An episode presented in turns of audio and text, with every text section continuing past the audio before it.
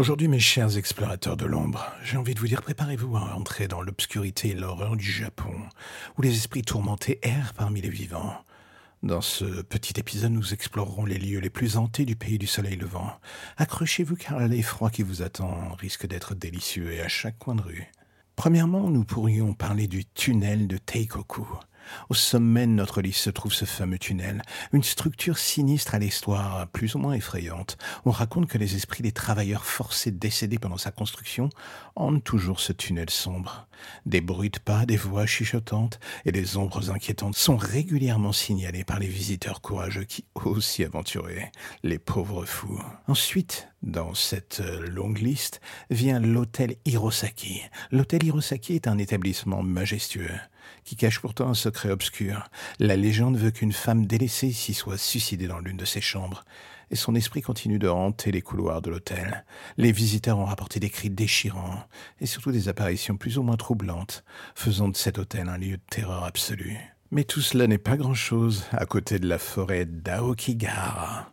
La sinistre forêt d'Aokigahara, également connue sous le nom de la forêt des suicides, est un endroit où de nombreuses âmes perdues ont mis fin à leur jour. Les arbres semblent murmurer des avertissements aux intrus, et il est dit que ceux qui s'y aventurent trop loin peuvent s'y perdre à jamais. Vous êtes encore là, vous en voulez encore? Ça tombe bien. Voici l'école Okiku. L'école Okiku est un bâtiment désaffecté qui aurait été témoin de phénomènes surnaturels. Une poupée nommée Okiku est la protagoniste de cette légende urbaine. On raconte qu'elle grandit, que des pleurs d'enfants résonnent dans les couloirs et que des ombres effrayantes hantent les salles de classe. Ça donne pas vraiment envie de faire une rentrée scolaire là-bas. Vient ensuite le pont Kiyotaki. Le pont Kiyotaki est un endroit charmant en apparence mais il cache un secret plus ou moins effroyable. On dit que les esprits des samouraïs défunts le hantent, et les visiteurs rapportent des bruits d'épées sans arrêt, et surtout des visions de guerriers en armure qui les poursuivent.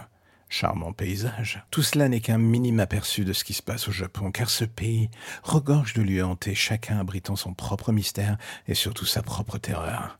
Ces légendes urbaines ont perduré à travers les âges et les esprits tourmentés continuent de hanter ces lieux sinistres. Alors amateurs d'horreur et de creepypasta, si vous êtes prêts à affronter l'inconnu, ces lieux hantés du Japon vous attendent. Mais souvenez-vous, une fois que vous allez y entrer, il pourra peut-être être difficile d'en sortir, et surtout vivant.